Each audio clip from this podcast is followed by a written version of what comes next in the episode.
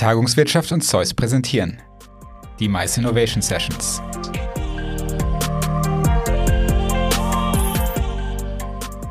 Herzlich willkommen zur dritten Folge der Mice Innovation Sessions.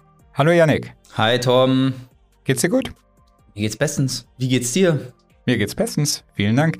Hast du eigentlich letzte Woche die Amtseinführung von Joe Biden gesehen? Äh, leider nicht. Ich habe sie leider verpasst. Ähm Alter, du hast was verpasst. Die haben eine Show gemacht.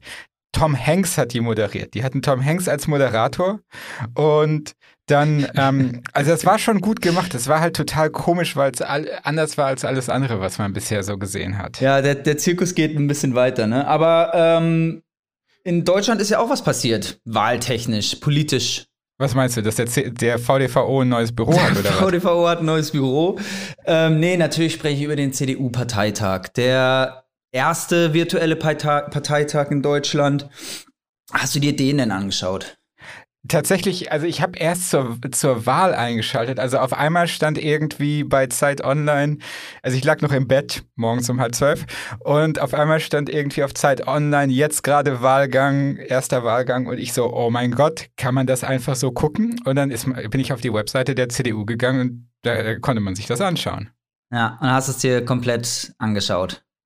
Na, ab dem Zeitpunkt. Also ich habe, glaube ich, und den Freitag habe ich auch erst danach reingeschaut, aber ja. Mhm. Hast du es gesehen?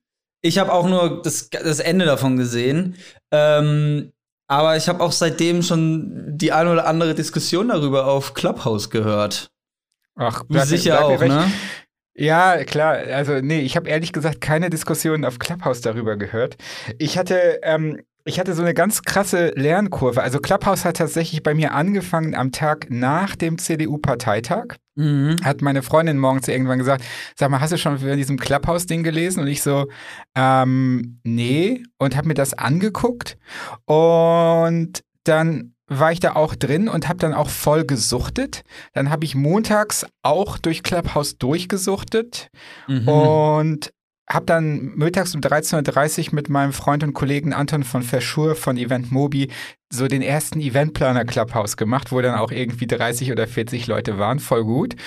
Und dann hatten wir abends so gegen 22 Uhr gab es ein Clubhouse, die beste Pasta. Und da waren einfach nur Leute auch schon in teils fortgeschrittenen Zuständen, die darüber diskutiert haben, wie man denn die besten Nudeln macht. Und das hat mega Spaß gebracht, aber ich dachte mir dann so, Jetzt habe ich Clubhouse gesehen. Jetzt reicht's. Also seitdem habe ich auch keine Lust mehr auf Clubhouse. Ich war aber noch auf einer der zwei guten dabei. Warst du schon auf irgendwelchen guten Clubhouse-Diskussionen? Äh, ich habe ich hab immer mal wieder nur kurz reingehört. Ähm, aber was mich jetzt viel mehr interessiert, wie macht man denn die beste Pasta? Boah, also das ist die, die Diskussion kommt natürlich auf. Irgendwie das, das Geheimnis daran ist, glaube ich, tatsächlich einfach, dass du möglichst probier es nicht so komplex zu kochen. Also die okay. Zutaten, so wenn du so Basilikum oder sowas hast, das hat ja schon eine eigene Komplexität. Und wenn du irgendwie nur Basilikum und Käse auf deine Pasta machst und ein bisschen Öl, ist das eigentlich schon relativ gut. Das Wichtigste ist einfach immer eine Minute kürzer kochen. Also das kriegen die Deutschen echt nicht hin. Aber das ist eine andere Diskussion. Aber wo das wir gerade bei Clubhouse sind, ja. ich hatte am ähm, in dieser Clubhouse-Session am Montag hat dann auch einer von den Teilnehmern, da ging es um virtuelle Events und so weiter, gefragt, warum hat der CDU-Parteitag, den du ja gerade eben erwähnt hast, warum hat der eigentlich diese Abstimmung danach über Briefwahlen nochmal gemacht? Das ist eine gute Frage. Ähm, ich hätte da auch jemand im Petto, der das uns, die, diese Frage uns beantworten könnte und zwar Philipp Zeim. Ähm, Philipp Zeim ist der stellvertretende Bereichsleiter Organisation und Veranstaltung bei der CDU. Und, bei der äh, Philipp, CDU. Bei der CDU, der einen CDU. Und Philipp ist bei uns zu Gast. Dann würde ich sagen, hören wir uns das mal an. Für die unter euch, die Philipp noch nicht kennen, Philipp ist, wie gesagt, wie Janik gerade sagte, Bereichsleiter Organisation und Veranstaltung bei der CDU und auch in der Maisbranche kein Unbekannter. Er war davor bei Triad in Berlin, hat ewig bei Scholz Friends Veranstaltungen gemacht und ist wirklich jemand aus der Branche. Und ich freue mich jetzt, mit Philipp zu sprechen. Schön, dass du dir die Zeit nimmst, Philipp, heute bei uns zu sein.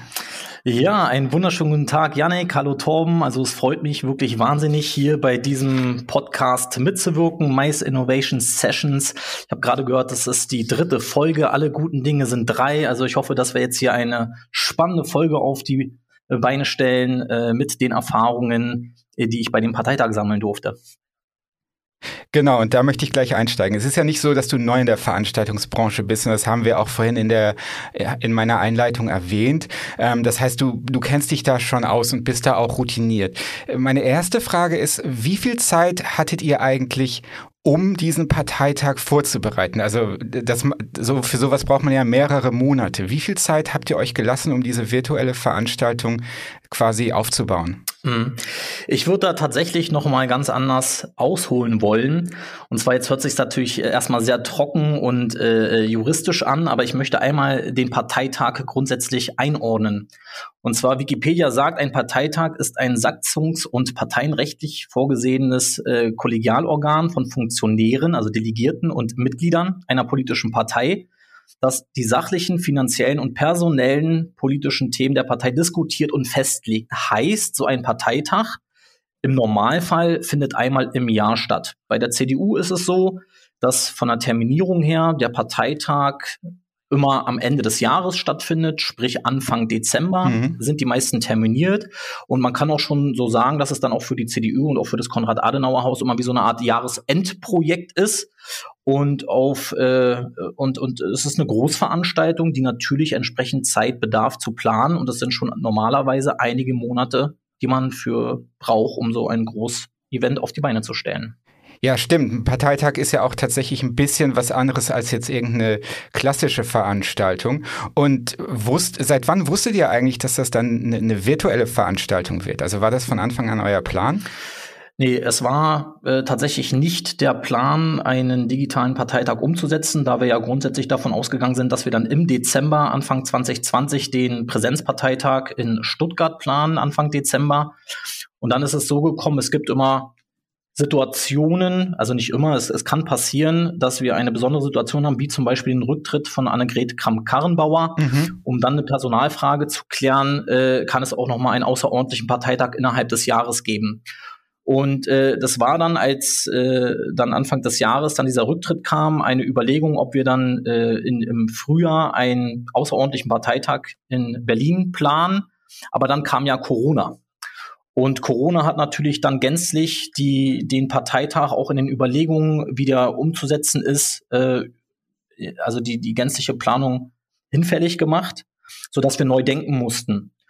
Und die spannendsten Monate, muss ich dazu sagen, waren dann im Grunde genommen über den Sommer, weil wir mussten ja täglich die Inzidenzzahlen bundesweit beobachten, auch die Entwicklung natürlich in, in Stuttgart, auch in anderen Bundesländern äh, wo können wir überhaupt hingehen? Macht ein Präsenzformat überhaupt noch Sinn? Und wir haben. Und wahrscheinlich gab es da ja über den Sommer kurz auch mal im Moment Hoffnung, dass das klappen würde. Richtig, wir haben Hoffnung gehabt und äh, entsprechend kann man sich vorstellen, dass wir unzählige Konzepte erstellt haben von Präsenz, äh, von Präsenzformaten, von Hybridformaten, von unterschiedlichsten Digitalformaten mit analoger Wahl, mit digitaler Wahl. Wir haben dezentrale Varianten geplant an, an, an unterschiedlichsten Destinationen und immer mit dem Blick natürlich auf die Entwicklung der pandemischen Lage und was dann auch möglich ist. Ja, wir sind ja in dem Föderalismus dann an den unterschiedlichen Corona-Verordnungen gebunden gewesen in den Bundesländern mhm. und die musste man natürlich immer im Blick haben und das ist natürlich auch immer konzeptionell mitgelaufen dann in der Art und Weise, wie man dann so einen Parteitag umsetzen kann. Mhm. Und wenn wir jetzt von der, von der Umsetzung reden, äh, der Moment, wo ihr entschieden habt, okay, es wird jetzt dieser digitale, voll digitale Parteitag, ähm, wann, wann ist das passiert? Also wir haben über das Jahr hinweg ja schon auch ein digitales Format gedacht gehabt, mhm. aber die Entscheidungen, wann ein Parteitag stattfindet, in welcher Form er stattfindet, also wo, wann, wie, das entscheidet äh, der Bundesvorstand. Und die Bundesvorstandssitzung war am 14.12., also am 14. Dezember hat der Bundesvorstand final beschlossen, mit Blick auf alle Konzepte und der pandemischen Lage, dass wir einen digitalen Parteitag dann Mitte Januar umsetzen werden. Moment, das heißt, ihr hattet einen Monat eigentlich Zeit, um das dann vom Konzept auf die Beine zu stellen. Richtig, also von der Detailplanung her muss man sich vorstellen, wir haben dann am 14.12. die Entscheidung bekommen, sodass wir dann ab dem Tag dann bis, also 15., 16. Januar sollte der digitale Parteitag sein. Wir haben natürlich entsprechende Aufbauzeiten, dass wir dann im Grunde genommen ja 20 Werktage Zeit hatten, um diesen digitalen Parteitag aus einer fundamentalen Basis heraus, die wir schon vorab natürlich geplant hatten, weil die Tendenz war schon klar, aber dann in der Detailtiefe umgesetzt haben. Oh wow, das klingt auf jeden Fall, als ob ihr anstrengende Weihnachtsfeiertage gehabt hättet. Ähm, jetzt sind Parteitage, also ich bin in keiner Partei, deshalb kenne ich die nicht so gut, aber aus äh, Außensicht ja eher eine, ich würde mal sagen, ein bisschen eine trockene Geschichte, einfach weil es ganz, ganz viele Regularien gibt, die eingehalten werden müssen. Es gibt die diversen Verbandsgesetze, es gibt natürlich das Parteiengesetz und so weiter. Ähm, welche Einschränkungen gibt es da, die ihr quasi im digitalen Raum beachten musstet? Mhm. Ähm, ich würde hier auch mal so anfangen äh, bezüglich äh, dem Wort Parteitag. Sind, sind, also ist es eine trockene Veranstaltung. Ich würde hier eine Trennung vornehmen. Und zwar einmal als Veranstalter wirklich die organisatorische und logistische Sicht, wo ich sagen muss, also mhm. im, im Rahmen so einer Veranstaltung, auch in einer Präsenzveranstaltung, definitiv nie eine trockene Geschichte. Ja, also ich will noch einmal äh, äh, dahingehend weiter ausholen, um mal bewusst zu machen, wie komplex auch so ein Parteitag ist. Wir haben halt über 1001 Delegierte. Der eine ist immer der, der in Brüssel ist. Wir haben 1000 Gäste, darunter Ehrengäste. Äh, wir haben 1000 Journalisten da, also ein riesengroßes Medienecho. Wir haben eine Begleitausstellung und eine Messe, normalerweise noch mit fast äh, über 120 Ausstellern, die auch noch mal parallel als Messe mitläuft. Dann haben wir zum Teil mehrtägige Parteitage, wir haben davor Landesabende, wir haben Pressehintergrundgespräche, Presseabende. Also es ist auch ein buntes Rahmenprogramm, in Anführungsstrichen bunt, sage ich mal, äh, um die Parteitage herum. Ja, die ganzen Landesverbände treffen sich vorab. Also es ist ein ungeheurer logistischer, organisatorischer Aufwand dahinter, auch schon äh, um den Parteitag herum. Das ist nie trocken. Es ist immer spannend, sind immer neue Destinationen. Es gibt unglaublich viel zu beachten. Ähm, aber trocken, jetzt komme ich noch mal drauf, dann eher tatsächlich, und du hast das schon genau richtig gesagt, im, im reinen Ablauf her. Denn wir als Partei, du hast es auch richtig gesagt, wir sind satzungsgebunden an bestimmte Programmpunkte. Die sind im Grunde genommen in der in der Tagesordnung auch immer gleich. Ja, man, man muss entsprechend erstmal die Regularien haben. Ne? Wie wird der eröffnet? Das Tagungspräsidium muss gewählt werden, Stimmzählkommission muss bestätigt werden, äh, die Mandatsprüfungskommission muss bestätigt werden und und und. Also es gibt wirklich viele Regularien, die eingehalten werden müssen. Und man kann schon sagen, über die Jahre hinweg oder über viele Parteitage hinweg ist der Ablauf im Grunde genommen dann stark gelernt und auch bestimmt auch für den einen oder anderen trocken. Und umso spannender war es jetzt im Rahmen des digitalen Parteitags, diese Tagesordnungspunkte, diese Tagungsfolge, die wir dann eben auch haben, gänzlich neu zu denken. Und es war für uns alle bei der CDU im Bereich und auch darüber hinaus ein sehr wichtiger und interessanter Lernprozess. Genau, weil ich glaube, das ist ja auch bei Online-Veranstaltungen, das haben wir auch so durch die verschiedenen Staffeln von unserem Podcast bisher durchgehört, ist wesentlich schwieriger in solchen Online-Veranstaltungen überhaupt diese Aufmerksamkeit beizubehalten. Und da würde ich mal einfach fragen, was sind denn so verschiedene Elemente, wo ihr neu gedacht habt, wo ihr neue Dinge reingebracht habt, um eben diese Veranstaltung auch für die Zuschauer spannend zu behalten? Mhm. Ähm, also wie ich schon gesagt hatte, die, die Einschränkungen oder erstmal die, die gedachten Einschränkungen waren in der Art und Weise, wie wir den, den Parteitag in der, in der ähm, Tagungsfolge äh, abarbeiten müssen. Und hier war uns relativ früh klar, zum Glück, weil wir auch schon äh, digitale Veranstaltungsformate vorab hatten, dass wir gar nicht Event denken sollen und müssen, sondern wir müssen Film denken.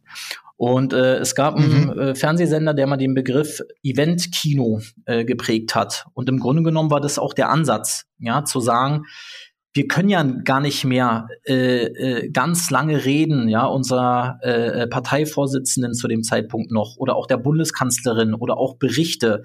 Wir dürfen die einfach gar nicht über die gelernten Zeiten, so wie sie immer waren, in einer an einer sehr langen Dauer äh, dem Publikum präsentieren, sondern im Rahmen des Films ist alles viel kurzlebiger, es muss viel spannender sein, dramaturgischer. Also und äh, und ich glaube, der Prozess, um um die ganzen Mechaniken im Rahmen des Ablaufs, der Programmpunkte, die wir zeigen müssen, auch per Satzung, dort neu zu überlegen und neu zu denken, das war halt ein sehr spannender äh, Prozess.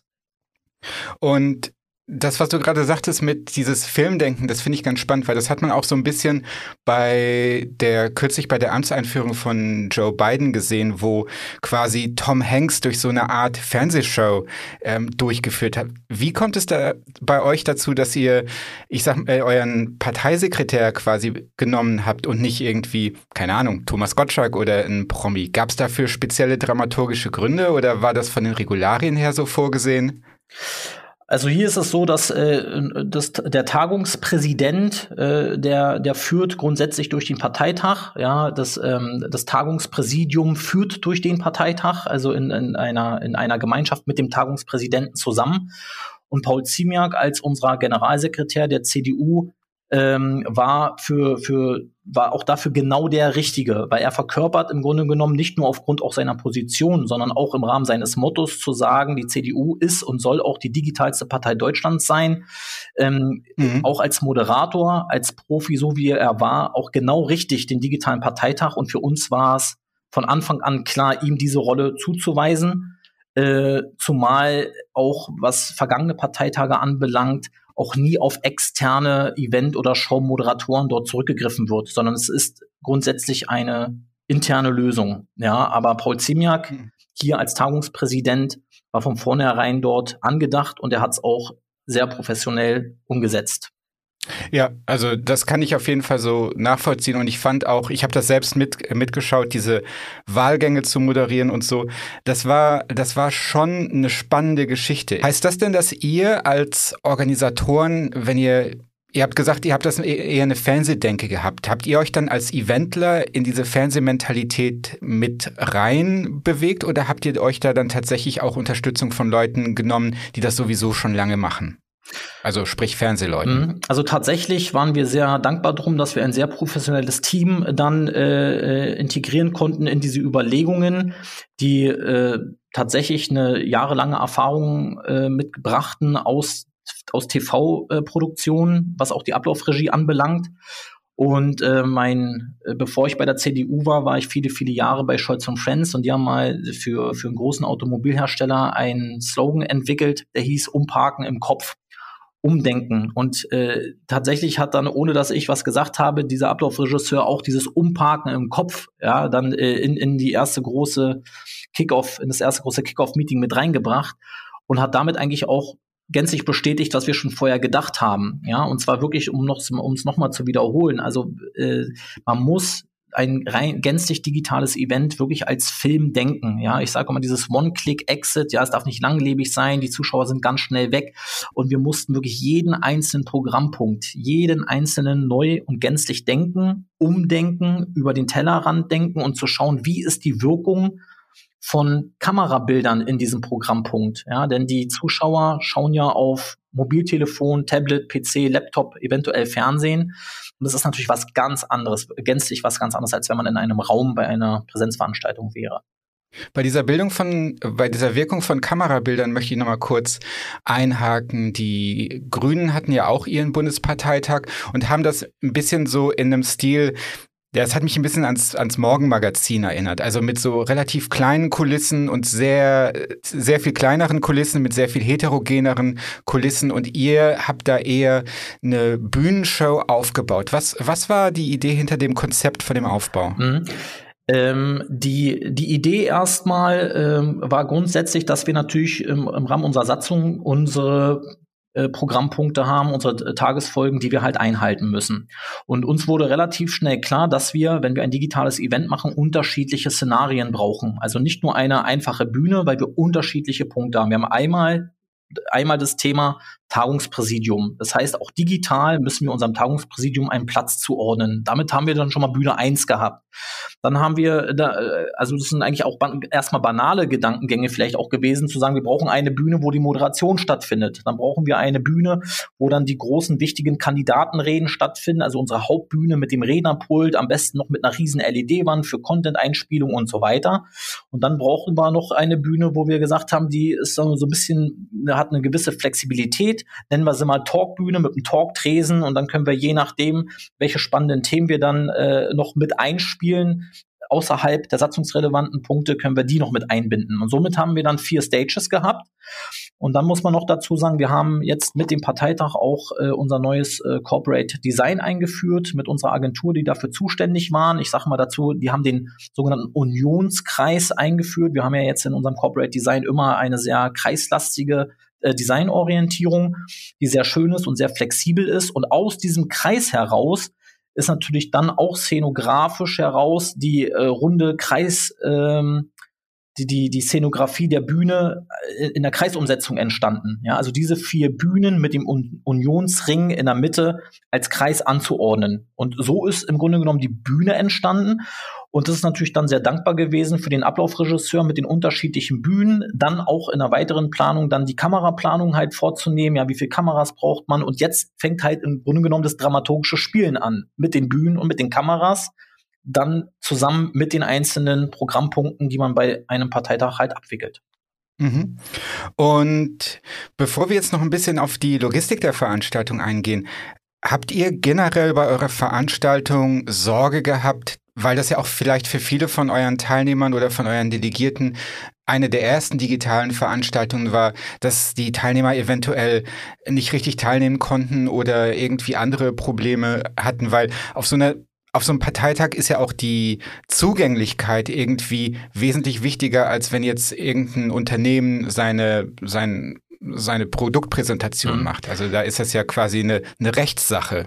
Ja, also ganz am Anfang, ja, als es dann hieß, okay, digitale Formate, waren es auch die ersten Gedanken, die wir hatten. Oh je, schaffen wir wirklich alle Delegierten äh, mitzunehmen, sind alle entsprechend technisch affin, um einen digitalen Parteitag zu machen. Mhm. Denn das ist ja auch Grundvoraussetzung, weil wenn wir auf einem digitalen Parteitag halt abstimmen, Akklamationen machen, Wortmeldungen machen, aber auch Personenwahlen stattfinden lassen, dann muss es natürlich sicher sein, dass alle Teilnehmer mitmachen und auch die Möglichkeit haben, daran teilzunehmen. Das heißt, Ziel war es relativ früh zu sagen, wir dürfen niemanden zurücklassen. Alle müssen äh, das Gefühl haben, abgeholt zu werden. Also haben wir natürlich mhm. eine spezielle Taskforce, sage ich mal, noch gehabt, die sich nur damit befasst, wie können wir jetzt alle abholen und mitnehmen.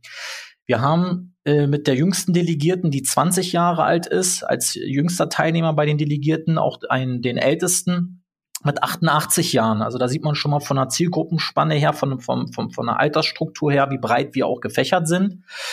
Und wir haben dann äh, ja ganz, ganz viele Maßnahmen ergriffen, äh, wie zum Beispiel eine telefonische ähm, Aktion, eine Telefonaktion, wo wir jeden einzelnen Delegierten angerufen haben und gefragt haben, was haben Sie für Endgeräte, welche Browser benutzen Sie, äh, haben Sie äh, technische Probleme, wie, wie affin schätzen Sie sich selber ein, haben Sie Erfahrungen mit, äh, mit digitalen Veranstaltungsformaten gemacht. Also wir haben wirklich niemanden zurückgelassen. Wir haben Erklärvideos erstellt, Broschüren erstellt, wir haben äh, ja auch bekannterweise dann eine sehr umfangreiche Hotline geschaltet in der heißen Phase. Mhm für organisatorische und technische Rückfragen. Ähm, also wir haben sehr, sehr viele Maßnahmen ergriffen und im Grunde genommen äh, war ja dann auch das Ergebnis mit dieser beeindruckenden Teilnehmerzahl und der Wahlen und auch äh, Probelauf, wie gut das alles funktioniert hat. Und äh, wir haben wirklich geschafft, alle mitzunehmen. Ja, das mit den Wahlen fand ich besonders ähm, spektakulär, vor allem weil diese Wahlen von dem Moment, wo die äh, geöffnet wurden, bis zu dem Moment, wo das Resultat da war, das war ja ein extrem schneller, ähm, schneller Vorgang. Und jetzt ist es ja für viele Veranstaltungsplaner, selbst bei digitalen Veranstaltungen so, dass solche TED-Abstimmungen und sowas ja erstmal ich sag mal, ein bisschen alter Hut ist. Also es ist ja nichts, was besonders komplex ist, umzuwandeln. Bei euch ist es ja aber wahrscheinlich so, dass ähm, die meisten TED-Abstimmungssysteme funktionieren ja gut genug. Also da kann es mal sein, dass eine oder zwei oder vielleicht auch zehn Stimmen verloren gehen. Und es ist ja bei tausend Leuten egal. Bei euch ist das ja wahrscheinlich nicht egal. Wie habt ihr diese Wahl quasi rechtssicher gemacht? Äh, genau, das ist äh, bezüglich der Wahlen ist es erstmal auch jetzt vorangestellt ein ganz großes Thema gewesen. Weil als es natürlich dazu gekommen ist, äh, zu, en äh, zu entscheiden, okay, digitaler Parteitag und wir werden digital wählen, äh, gab es dann erstmal die Rechtsprüfung, dürfen wir das überhaupt? Und tatsächlich ist es so, dass wir festgestellt haben, dass in unserer eigenen Satzung elektronische Stimmzettel oder auch elektronische Wahlen, wenn sie denn zertifiziert sind, möglich sind. Moment, und das war schon vor dem Parteitag äh, der Fall, dass das in der Satzung der CDU drin Richtig, war? Richtig, so steht es in unserer Satzung drin. Allerdings äh, ist unsere Satzung dem Parteiengesetz unterstellt. Also das Parteiengesetz zählt mhm. dort mehr und das Parteiengesetz wiederum verbietet leider digitale Wahlen. Und ähm, das heißt, dass wir auch als CDU grundsätzlich äh, äh jetzt stark dafür sind, auch eine Reform des Parteiengesetzes anzustoßen und entsprechende Veränderungen vorzunehmen. Und es gab dann auch äh, Bemühungen und auch im Rahmen der pandemischen Lage im, im Corona-Jahr gab es dann eben auch das Covid-19-Gesetz, was dann auch in einem, in einem Zusatzartikel digitale Wahlen erlaubt, mhm. aber mit einer äh, anschließenden Schlussabstimmung, einer Briefwahl. Ja, das ist ja dann am Ende auch das Format gewesen, was wir gemacht haben. Mhm. So, das heißt, dass äh, wir jetzt äh, schon mal bewusst haben, okay, wir können digital wählen. Und dann kam natürlich jetzt der weitere Prozess, mit wem macht man diese Wahlen? Ja, wer kann denn, auch wenn man digital wählen kann, nicht jeder integriert oder kann jetzt auch die Wahlgrundsätze umsetzen, ne? frei, geheim ähm, und, und, und die weiteren halt und haben dann stark recherchiert und sind dann halt auf einen Dienstleister gekommen, der zertifiziert war, auch vom BSI, ähm, elektronische Wahlen rechtssicher umzusetzen. Und wir haben dann in unzähligen Terminen äh, zusammengesessen und dann halt von der Art und Weise, wie so ein Stimmzettel aussieht, Fallback-Szenarien und diese Wahlen dann durchexerziert, umgesetzt, programmiert und dann auch eben auch bei uns in eine Art digitale Wahlkabine digital integriert. Mhm. Und das hat tatsächlich wunderbar funktioniert. Ja, das ist eine Sache, die, die mich beeindruckt hat, weil ich meine, ich, wir haben das gerade eben kurz erwähnt. Technisch gesehen ist Online-Wählen ja erstmal nicht so ein, so, so ein Riesending, was aber natürlich komplett anders ist bei, äh, bei, bei zum Beispiel so einem Bundesparteitag von einer Partei, die auch noch eben der große Koalitionspartner ist, ist, das Ganze wird wesentlich kritischer. Also wenn ich eine kleine Veranstaltung mache und da mache ich eine TED-Abstimmung und die geht irgendwie schief, dann stehe ich als Veranstalter doof da. Ähm, aber dann ist nichts passiert. Hingegen, und gerade bei eurem Parteitag mit dieser Personalfrage, die da geklärt wurde, da waren ja monatelang im Voraus, haben sich die verschiedenen Kandidaten erstmal bereit gemacht, die haben sich in Position gebracht. Wenn das schiefgegangen wäre, dann wäre das ja wahrscheinlich eine relativ große Katastrophe für euch gewesen. Gleichzeitig hat man im Nachhinein in den Medien auch gelesen, dass es Hackerangriffe gab. Und da habe ich mir damals gedacht, klar, macht ja auch Sinn wenn irgendwie ein CDU-Parteitag irgendwo stattfindet, ich mein letztes Jahr war, glaube ich, das berühmte Beispiel, wo das äh, Zentrum von, für politische Schönheit das C in der CDU um, den, um mhm. die Parteitagszeit geklaut hat. Dieser Aktivismus, den es um Partei, das muss ja nicht nur Parteien sein, das können Gewerkschaften sein, das können Verbände sein, aber dieser Aktivismus, der früher ja auf der Straße in Protesten und sowas stattfindet, der zieht natürlich dann auch ins Internet. Hattet ihr das auch von Anfang an auf dem Schirm, dass das ein Problem sein wird für euch oder eine Herausforderung?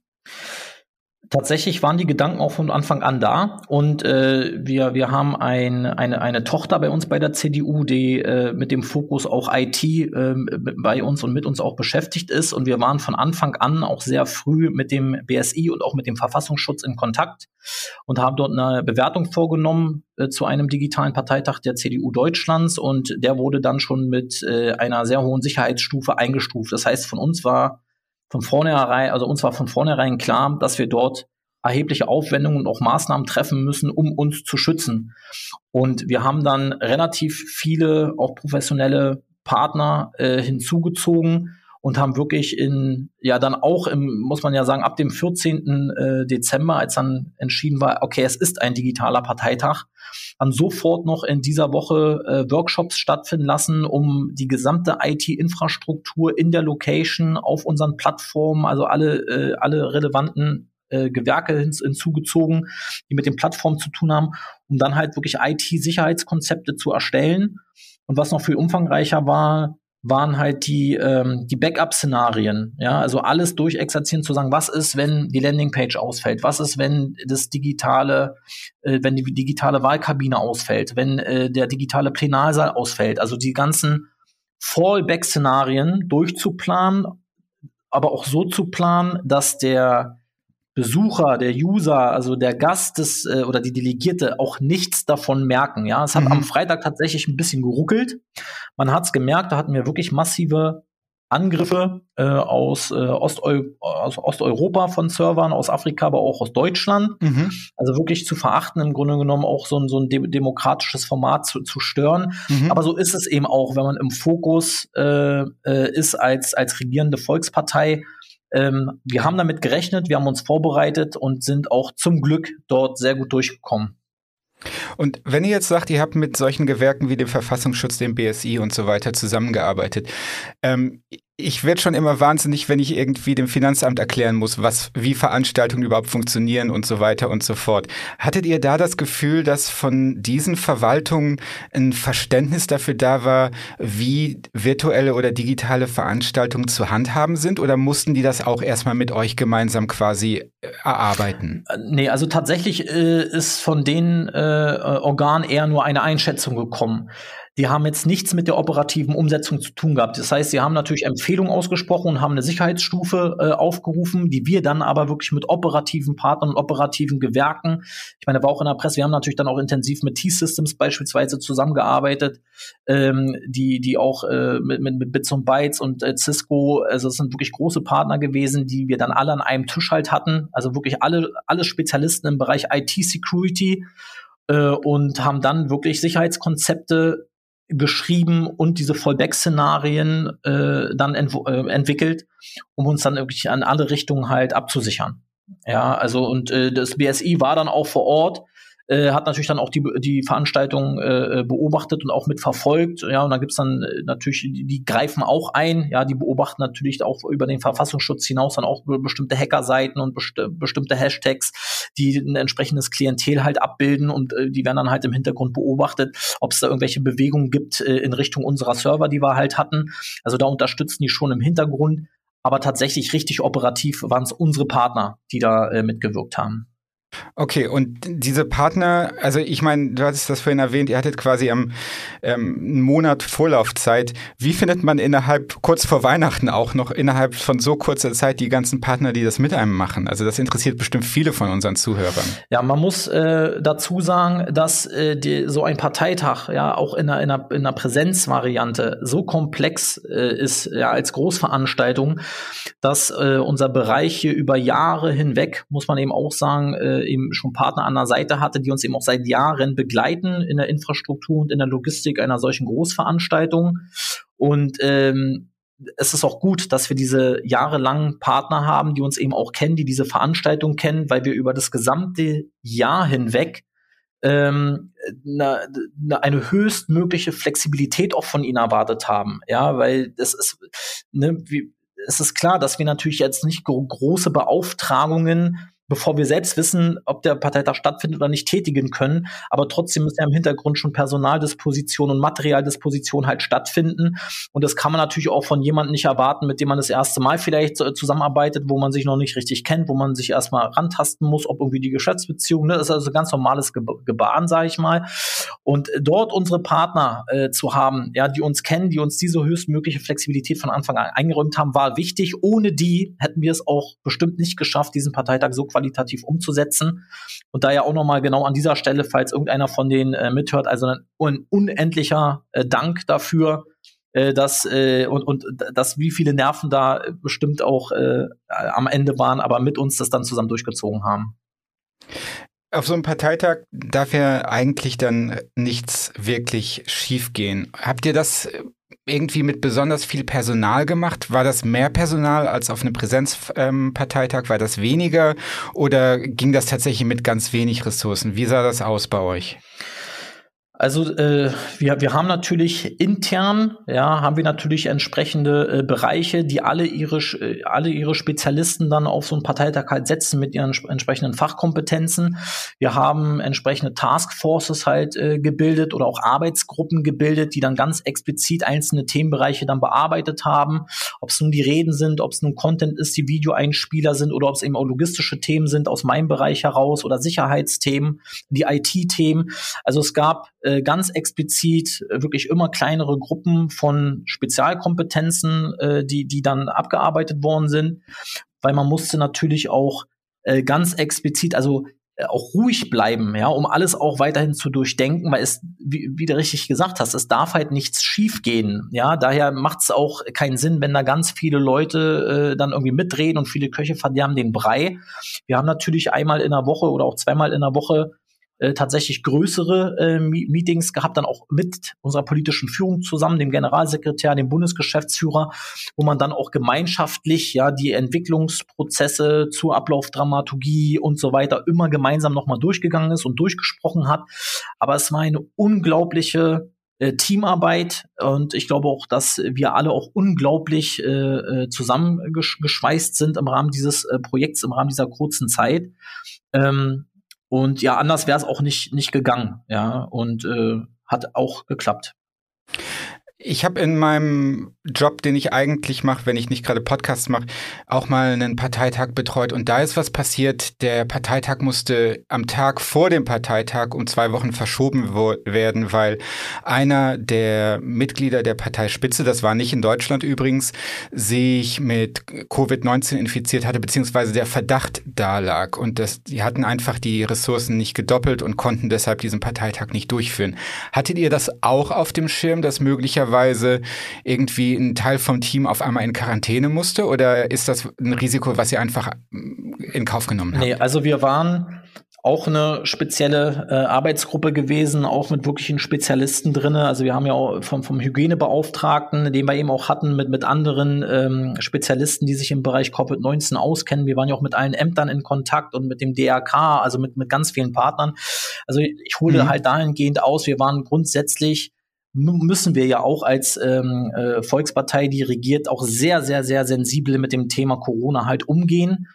Äh, wir haben ein wirklich sehr, sehr umfangreiches äh, Hygienekonzept geschrieben, was auch dann vom Gesundheitsamt, Gesundheitsamt äh, dann uns auch bestätigt worden ist, also freigegeben worden ist. Wir haben dann auf dem Messegelände äh, ein eigenes Testzentrum eingerichtet. Wir haben eine komplett eigene Messehalle gehabt, wo wir äh, fünf Teststrecken halt hatten von morgens bis abends. Also jeder einzelne wurde jeden Tag am Morgen getestet, aber nicht nur äh, auf der Messe, äh, sondern auch bei uns im Konrad-Adenauer-Haus wurde jeder Mitarbeiter jeden Morgen getestet.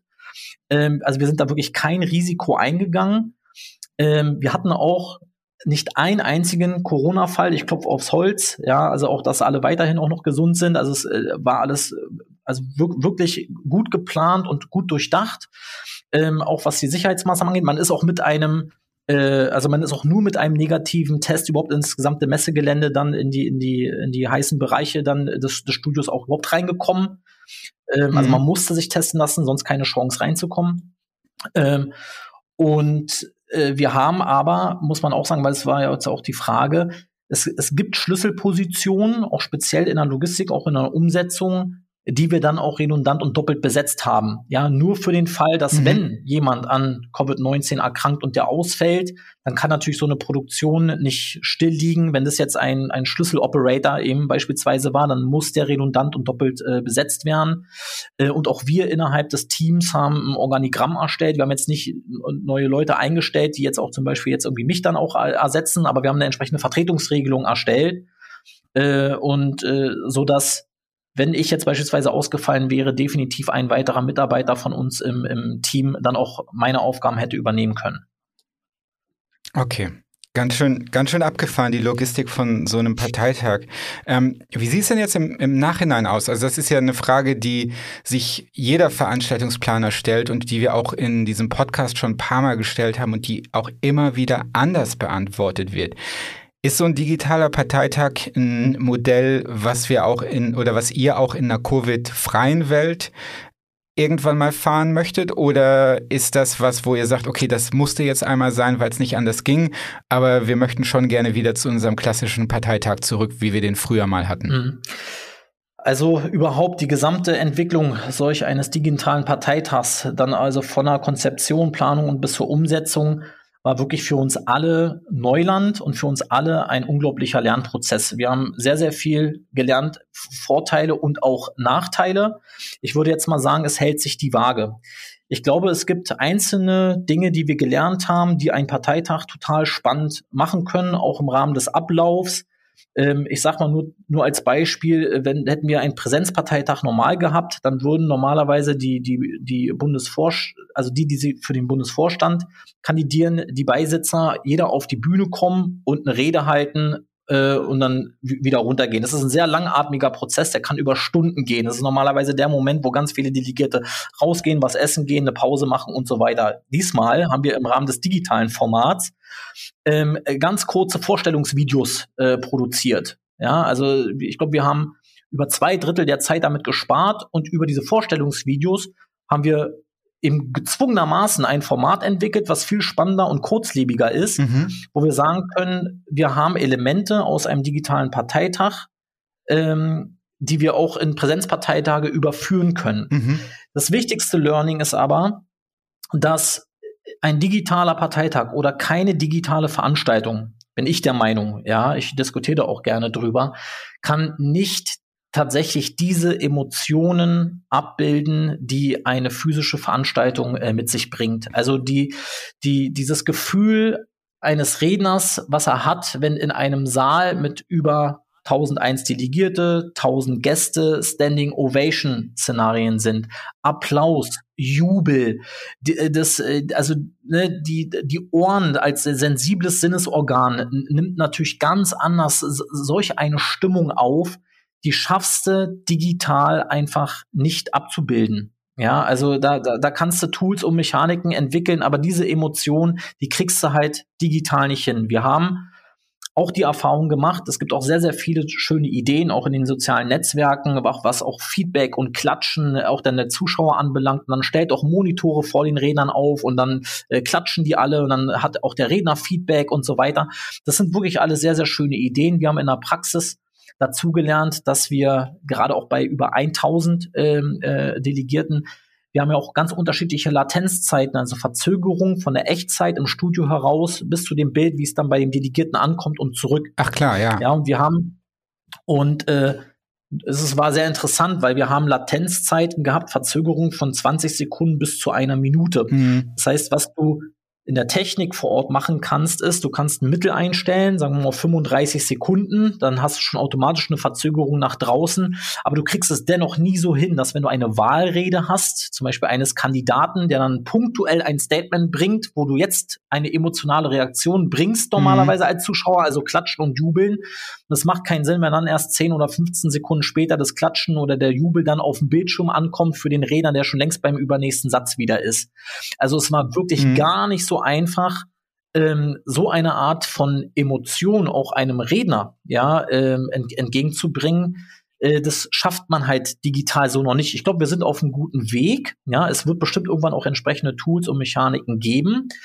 Ähm, aber da bin ich persönlich doch alte Schule und äh, würde noch eher sagen, gerne hybride Formate, äh, aber noch lieber zurück zu Präsenzveranstaltungen, denn es geht nichts über die authentischen Begegnungen und die Wirkung der Menschen zueinander äh, in einem physischen Austausch.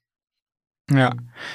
Wow, das klingt, das klingt super spannend. Das freut mich auch sehr, dass du dir die Zeit genommen hast. Wie geht's denn jetzt bei, bei dir äh, beruflich gerade weiter? Ist jetzt äh, schon Wahlkampfvorbereitung oder ist das noch in weiter Ferne?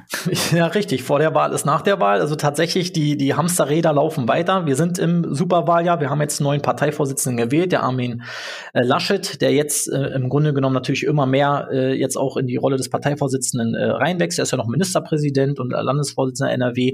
Also äh, das heißt, da gibt's jetzt einiges äh, natürlich auch zu tun. Ja, also wir, wir haben jetzt die, die Bundestagswahlen wir, in diesem Jahr, wir haben einige Landtagswahlen äh, entsprechend viele, viele Veranstaltungen und auch Veranstaltungsformate, die da auf uns zukommen. Wir haben natürlich immer noch eine sehr dramatische Lage äh, bezüglich Corona. Wir wissen nicht, wie es sich entwickelt, auch mit den Mutationen. Äh, unsere Bundeskanzlerin Angela Merkel hat zu Recht gesagt, dass wir auf dem Pulverfass sitzen. Ähm, es holpert natürlich noch an der einen oder anderen Stelle. Ähm, ja, also auch solidarisch gegenüber eben auch der, der gesamten Maisbranche und gegenüber allen Kollegen, Eventagenturen, Veranstalter, Locations und so weiter. Also ich kann da auch selbst nur wirklich die Daumen drücken, dass wir das alles ganz, ganz schnell besiegen, äh, dass wir alle mit dem Impfen durchkommen, dass wir irgendwann wirklich wieder lockern können, um halt auch wirklich zu normalen Präsenzveranstaltungsformaten zurückzukommen und dann gerne auch mit hybriden Formaten, mit, mit, mit, äh, mit charmanten äh, Tools und Mechaniken in den digitalen Formaten Ähm, das wäre mein Wunsch und äh, dass sich das dahingehend entwickelt. Und ja, Drücken wir mal die Daumen. Vielen Dank, Philipp Zein, dass du dir die Zeit genommen hast. Vielen Dank für diese spannenden Einsichten. Und dann würde ich mal sagen, alles Gute für dieses super Wahljahr. Super. Danke euch auch. Äh, vielen lieben Dank. Bleibt gesund. Äh, viel Erfolg weiter mit dem Podcast. Und bis ganz bald hoffentlich mal wieder. Super. Bis dann. Ciao, ciao. Ciao. Werbung. Eventmanagement ist doch schon kompliziert genug. Findet ihr doch auch. Genau darum macht es euch Xing Events bei der Eventerstellung jetzt noch einfacher. Ob Networking-Event, Firmenfeier oder Fachtagung und auch, das ist ja jetzt wichtig, ob online, offline oder hybrid, ob kostenpflichtig oder kostenlos, im Xing Event Manager werdet ihr jetzt in fünf einfachen Schritten bis zur fertigen Eventseite geführt. Dabei sagt Xing euch genau, welche Infos sie von euch brauchen und welche Funktionen für euer Eventformat wirklich sinnvoll sind. Die übernehmen quasi das Denken für euch. Individualisierung ist dabei ein großer Pluspunkt. Ihr könnt eure Eventseite beispielsweise in eurem Corporate Design erstellen und eigene Ticketkategorien und Formularfelder anlegen. Nach wenigen Klicks ist euer Event inklusive Anmeldung für eure Gäste online. Probiert das Ganze einfach mal aus. Dafür geht ihr auf xing-events.com und gleich oben rechts auf Anmelden. Werbung Ende. Ein riesen Dankeschön an Xing Events für eure fortlaufende Unterstützung, auch wieder hier in Staffel 3. Torben, das, das war cool. Das hat mir sehr gut gefallen. Und Wahnsinn, wie die so ein Riesenevent innerhalb von einem Monat aufstellen können. Ja, das muss ich mir vorstellen. Also der hatte ja, also ich meine, die, die hatten, haben das natürlich geahnt, ähm, dass das passieren mm. könnte, aber die hatten nachher im Endeffekt einen Monat Zeit, um dieses Ding, was nicht schief gehen darf, auf die Beine zu stellen. Und ich, das hat er jetzt nicht erwähnt, aber im Vorgespräch hatte ähm, Philipp das erwähnt. Die haben teilweise 60, 70 Stunden gemacht und das um die Weihnachtszeit. Also ich meine, mm. da mhm. kann man politisch äh, von der CDU halten, was man will, aber dieser Aufwand von einem Veranstaltungs Management-Standpunkt her, das ist einfach, das ist einfach enorm gewesen. Ja, ja, ja, krass. Und ich habe mich schon über meine Veranstaltung manchmal gefreut, wie viel ich da auf die Beine gestellt bekommen habe. Aber was hm. die alles bedenken mussten, Wahnsinn, Wahnsinn. Naja, ähm, wir hatten uns ja eigentlich vorgenommen, keine Pläne mehr zu machen. Aber weißt du denn schon, was es in zwei Wochen gibt bei uns? Ja, ich weiß, was es in zwei Wochen gibt. Und zwar unterhalten wir uns mit zwei wunderbaren Menschen vom von Encom in Mannheim und die haben, und das ist was, was wir in den meisten Innovation Sessions noch nicht so viel besprochen haben, die haben ganz schön Ahnung von Hygienekonzepten und wir sprechen ein bisschen darüber, wie wir endlich Veranstaltungen wieder aufmachen können ohne dass wir dieses ganze Covid-Fiasko, in dem wir gerade drin sind, noch schlimmer machen, als es gerade eh schon ist. Und da freue ich mich besonders drauf. Vielen Dank, dass ihr dabei wart. Feedback, Lob, Hate-Mail, Cyberangriffe, was auch immer, einfach an Zeus Event Tech auf Facebook oder auf Twitter oder unter www.maisinnovationsessions.de. Ihr habt einen Vorschlag, wen wir noch interviewen sollten, worüber wir noch sprechen sollten? Schreibt uns bitte auch. Die Mice Innovation Sessions sind eine Gemeinschaftsproduktion von Zeus Event Tech und der TV Tagungswirtschaft. Redaktion von Yannick Pecker und mir Torben Grosser. Yannick Pecker ist außerdem unser Produzent und noch besser als jetzt aktuell einen privaten Vorrat an FFP2-Masken zu haben. Vielen lieben Dank, dass ihr zugehört habt. Wir hören uns wieder in zwei Wochen. Bleibt zu Hause.